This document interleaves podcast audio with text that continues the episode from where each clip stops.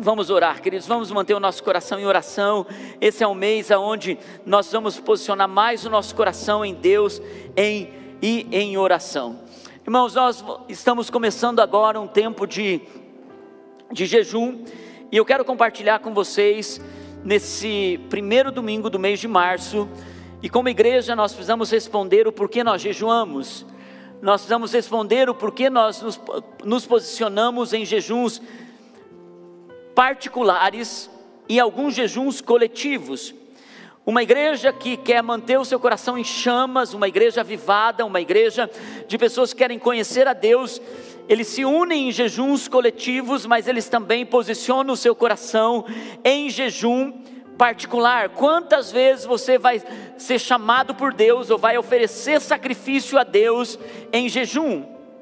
Se você pudesse ter acesso ao segredo, que trouxesse riqueza e sucesso para você, você não acessaria isso?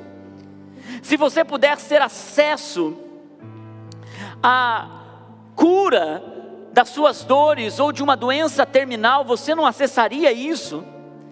Se você pudesse ter um acesso ao segredo para mudar a realidade do seu casamento, a realidade dos seus filhos, você não acessaria isso? Se você pudesse beber das águas que te limparia, das águas que purificaria os seus pecados, das águas que ajudaria você a vencer os maus hábitos, vencer os vícios, mudasse a sua mente, levasse você para um lugar de paz e tranquilidade, você não acessaria isso. O jejum é essa ferramenta que nos dá acesso a coisas tão poderosas, tão sobrenaturais. E é por isso que Jesus, ele não nos diz, ei, se vocês jejuarem, ei, se por acaso vocês sentirem vontade de jejuarem, Jesus, ele diz em Mateus capítulo 6, versículo 16, ele diz assim, ó, quando jejuarem, não é se jejuarem, Jejum precisa ser um posicionamento do coração do cristão, sempre ele está dizendo: olha, gente, saibam de uma coisa, na vida cristã vocês vão jejuar, então, quando vocês jejuarem, é um direcionamento de Jesus o jejum. Alguns, por conta de uma mensagem humanista, falsamente chamada de graça, porque a graça é tão poderosa, a graça é tão escandalosa, que não há nada que você faça que possa convencer Deus de te dar algo. Muitos, por essa mensagem humanista, chamada de graça, dizem que você não precisa jejuar, não é tempo de jejuar, Jesus já fez tudo por você. Agora, Jesus mesmo disse em Mateus capítulo 9, versículo 14, Mateus 9, 14, ele diz: Então os discípulos de João vieram perguntar-lhe, por que nós e os fariseus jejuamos, mas os seus discípulos não? Tem como colocar o 15? Jesus respondeu: Como podem os convidados do noivo ficar de luto enquanto o noivo está com eles? Jesus estava com eles. Mas ele diz: Virão dias quando o noivo lhe será tirado. E é o que aconteceu com Jesus, ele foi tirado. E ele diz: Então, os meus discípulos jejuarão. O jejum é para quem é discípulo de Jesus. A mensagem da graça está em enfraquecer o seu coração, a sua carne, para que Deus seja forte em você para que Deus se fortaleça na sua vida. E a gente abre mão algumas vezes dos desejos carnais, das vontades humanas, da comida, do entretenimento, para que a gente possa fortalecer a nossa vida em Deus. E Jesus está dizendo: vocês não precisarão jejuar, porque eu estou aqui, mas um momento eu serei tirado. Os discípulos de João Batista, eles aprenderam com João Batista o jejum. João Batista viveu uma vida jejuando. E quando eles viram os discípulos de Jesus em festa, em alegria, vivendo bebendo, comendo, festejando. Ele diz: Ué, o que está acontecendo? E Jesus diz: Ei, eles estão celebrando porque eu estou com eles. Nesses três anos e meio eles vão celebrar, mas haverá um dia em que eu serei tirado e eles jejuarão. E quando os discípulos estão agora na ausência física de Jesus, a igreja primitiva, quando você lê Atos dos Apóstolos, a igreja primitiva, a igreja mais cheia de graça, da mensagem mais completa, a mensagem mais firme do Evangelho, a igreja primitiva tinha um princípio, uma postura do coração, jejum fazia parte do seu estilo de vida. Em Atos capítulo 13, versículo 2 e 3, enquanto adoravam o Senhor e jejuavam, disse o Espírito Santo, enquanto oravam e. Vocês estão comigo, vida plena? Enquanto oravam e. Era uma postura da igreja primitiva. Eles entenderam: Jesus não está mais conosco, então nós vamos orar e vamos jejuar. E disse o Espírito Santo: Separem-me para mim, Barnabé e Saulo, para a obra que os tenho chamado. Assim, depois de jejuar e orar, impuseram-lhes as mãos e os enviaram. Em Atos capítulo 14, versículo 23, Paulo e Barnabé designaram-lhes presbíteros em cada igreja, tendo orado e. Você vai encontrar isso como padrão da igreja primitiva. E eles os encomendaram ao Senhor em quem haviam confiado. E eu quero dar algumas razões bíblicas por qual nós vamos jejuar, ou pelas quais nós vamos jejuar durante o mês de março. Eu quero, junto, como comunidade Vida Plena, nós entrarmos em um lugar onde nós estamos chamando o jejum a resposta. Existem muitas respostas que estão esperando homens e mulheres posicionarem seu coração no lugar espiritual. Há uma guerra espiritual Há uma batalha espiritual envolvendo ambientes de resposta.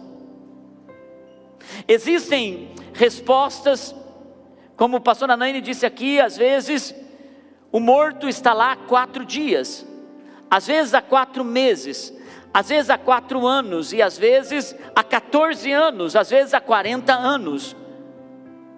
Existem batalhas espirituais que nós não entendemos, discernimos, porque a porta está fechada, porque esse ambiente parece que tem um céu de bronze, porque o coração não se inclina, porque Deus não libera, e na verdade não tem a ver com o Deus não liberar. Existem processos que nós precisamos entrar em batalha espiritual, em guerra espiritual, em posicionamento do coração. Existem respostas que custam preço de oração, preço de jejum, preço de consagração, preço de esperar, aguardar, confiar. E a palavra de Deus nos ensina a manter esse lugar de confiança no Senhor. A primeira coisa pela qual nós oramos, nós oramos para, nós jejuamos para orar mais. O jejum tem o primeiro alvo, aumentar a nossa qualidade de oração. Escute isso. Você pode se comprometer com o jejum aqui e fazer apenas dieta por 20 dias. Nós vamos de amanhã até o dia 27, e para alguns isso pode ser apenas dieta e ainda uma dieta que vai ficar reclamando o tempo todo: ai meu Deus, que vontade de comer carne, ai meu Deus do céu, que vontade de um bife, ai meu Deus do céu, ai que vontade de um churrasco. E tem gente que passa, além de uma dieta, uma dieta reclamando. O jejum, ele tem a ver com nós orarmos mais.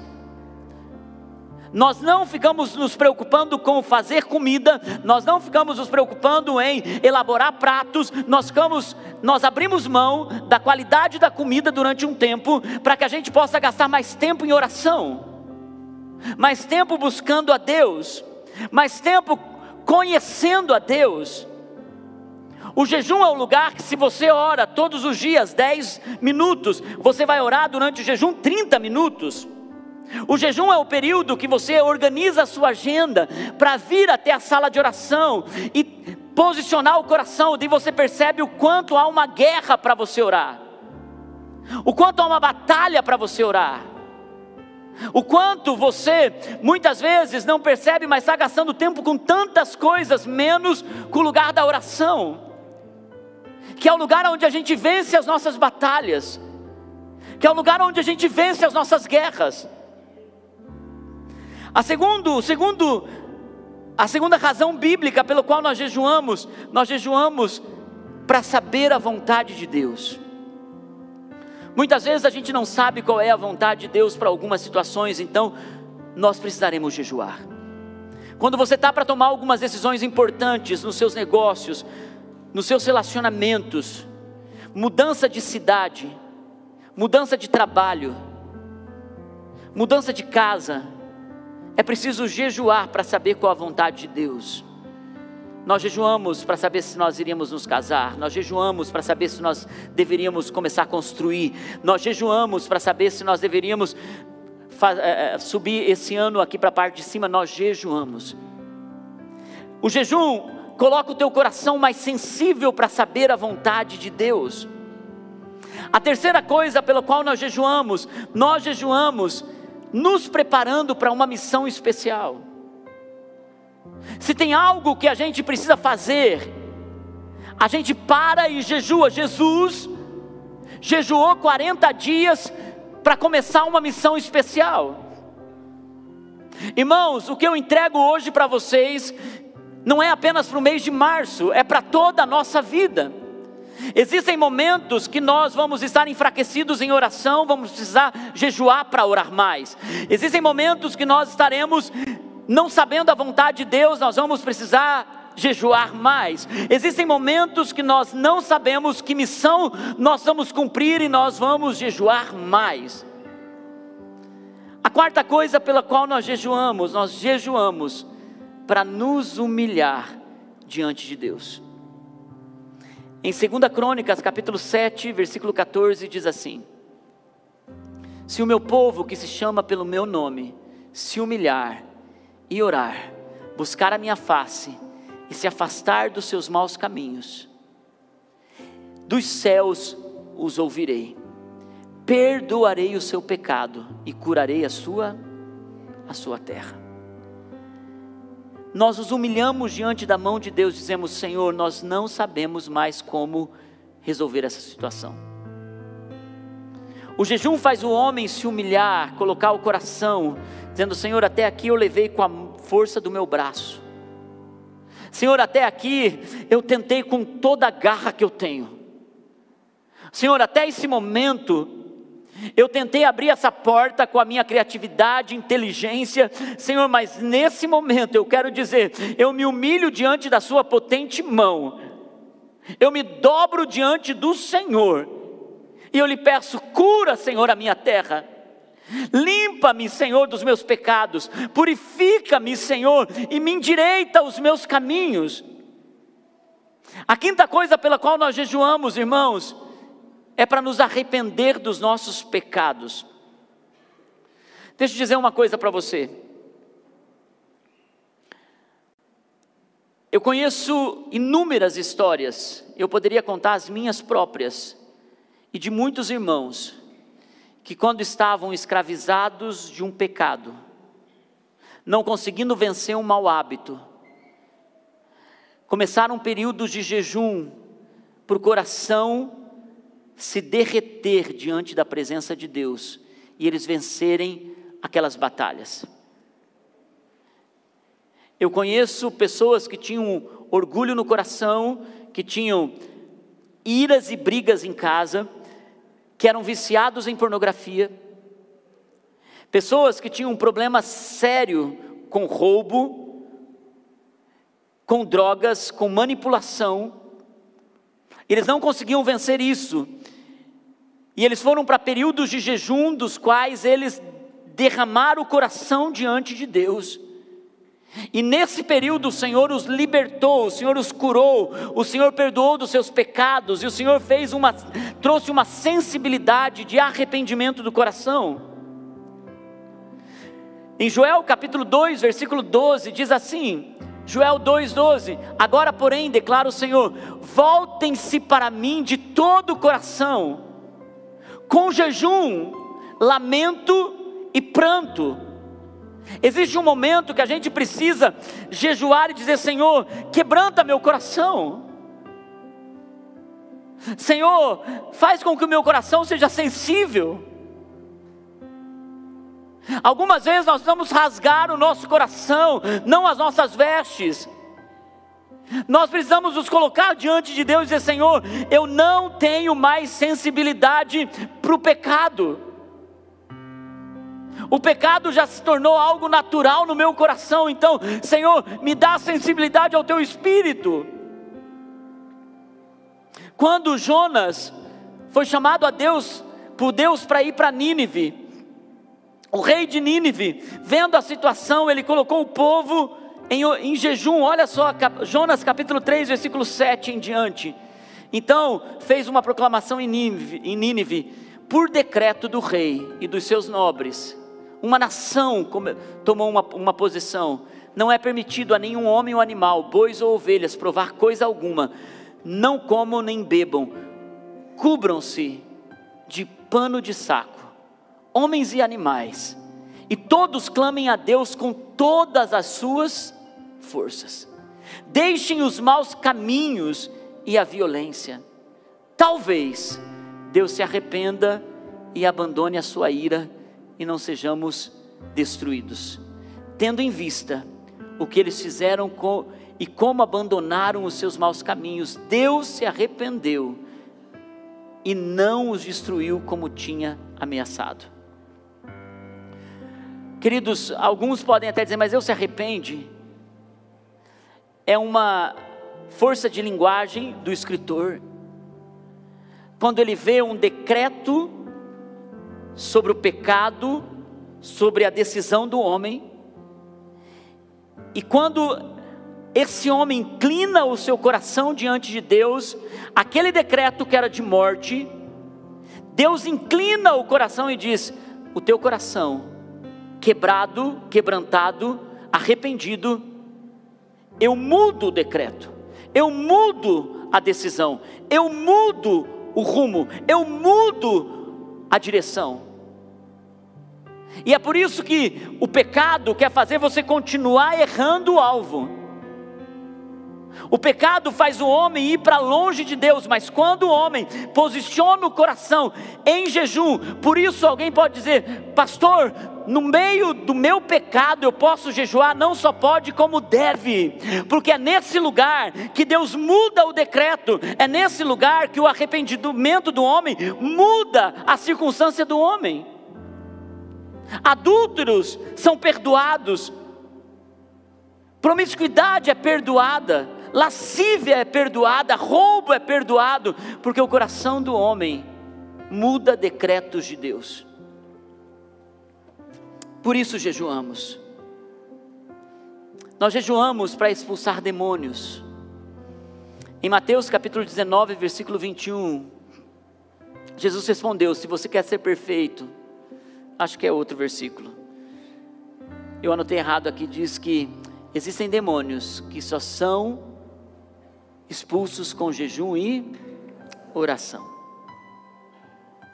Queridos, existe uma batalha espiritual, uma guerra espiritual, que a gente precisa posicionar em jejum para destruir as fortalezas do inferno. Existem batalhas que a gente vence com a oração do dia a dia, que eu chamo de oração feijão com arroz. Não é maravilhoso quando a gente recebe um pregador de fora aqui, ele bota fogo na gente? Sim ou não? Eu gosto muito de pregador de fora porque eu sou muito abençoado, até porque estou pregando para vocês por mais de 10 anos, quase todo domingo. Eu sou muito abençoado quando vem o pregador, porque a gente está comendo churrasco quando vem o pregador de fora, é ou não é? Mas o que sustenta uma congregação é o churrasco. Se pagassem para você napolitana todo dia, chegaria uma hora que vocês ah, precisam de um arroz e feijão. Porque é o arroz e feijão que mantém a gente, e a gente, quando vai para um churrasco, daí diz: Yes, glória a Deus. Você vai ver o churrasco depois desse jejum. Vai dizer: Oh, aleluia. Mas ninguém vive de churrasco. Ninguém pode viver uma vida de jejum. Mas jejum é necessário, vez ou outra. Mas o que vence algumas batalhas, e a maioria delas é a oração arroz com feijão, todos os dias, na medida certa, todos os dias. Então posicionamos o coração, vez ou outra, em jejum, que é o churrasco espiritual. E a gente então, nesse tempo, faz como deveria ser feito, com toda a coragem, com todo cuidado. E existem demônios que só são vencidos no jejum. Não existe outra arma. Outra coisa pela qual jejuamos, para tomar controle da nossa mente, emoções e vontades. Muitas vezes, tem coisas que nos dominam mais do que a carne. E aqui eu entro num lugar onde eu gostaria de levar uma igreja a amadurecer. Nós nos posicionamos corporativamente num jejum de carne para juntos podermos dizer: gente, nós estamos indo para o mesmo lugar. Mas alguns de vocês vão fazer escolhas durante a vida e até mesmo durante esse jejum você vai, vai dizer: Olha, eu vou colocar em controle os meus desejos. Carne é importante para mim, mas o café é mais importante para mim. Tem coisas que são mais importantes para você, e talvez nesse momento seja o momento de você inserir isso. Nós colocamos um período de abrir mão de rede social mas para algumas pessoas a internet é mais importante do que a carne de todo dia. No período do jejum, a gente coloca a nossa mente, as nossas emoções e as nossas vontades em controle. Então, durante esses próximos 20 dias, pensa o que está te controlando, o que está um hábito negativo na sua vida, e aproveita esses 20 dias e coloca a sua mente em ordem, suas vontades em ordem. Se você tem tido quedas constantes em mentira, em drogas, em pornografia, em sexo fora do casamento, em conversas maledicentes, em descontrole na tua casa, em ira na tua casa, se você tem sido grosseiro, irado, desatento, coloque em ordem as suas emoções. Aproveita esse tempo de jejum, porque tempo de jejum não é para a gente aumentar a irritabilidade. Tempo de jejum não é para a gente ficar sem a comida e ficar mais nervoso ainda, ah, porque eu acho que eu estou assim, porque eu estou sem carne. Não, tempo de jejum é para a gente ficar ainda mais equilibrado, dizer, Senhor, o Senhor me controla. Tempo de jejum é para você fazer um detox da sua mente e das suas vontades. É abrir mão, se você tem hábitos pecaminosos, se você entende que você está debaixo de um vício de álcool, de drogas, de internet, posiciona o teu coração em Deus e guerreia pela sua vida. Guerreia pela sua casa, guerreie pela sua própria história.